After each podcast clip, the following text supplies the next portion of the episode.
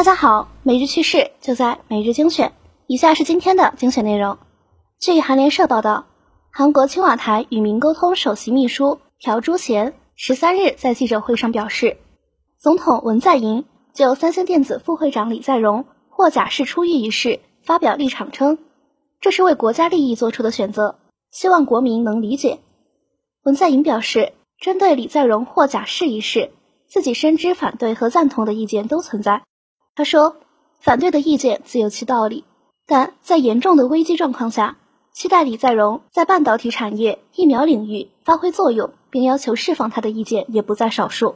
李在镕于今年一月十八日因卷入前总统朴槿惠贪腐事件，被判处有期徒刑两年零六个月，并被当庭逮捕。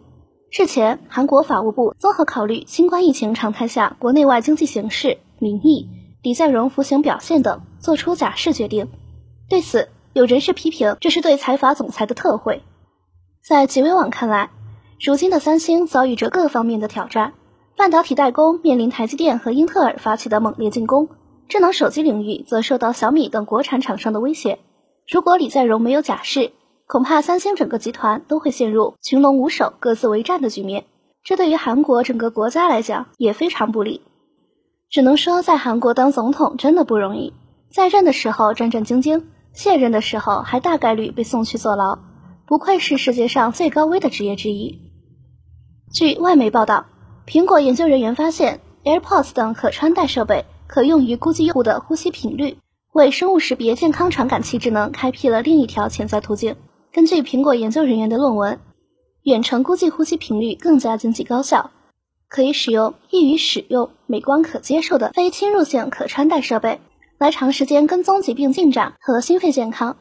呼吸频率 R2 适用于评估整体健康和身体健康的临床指标。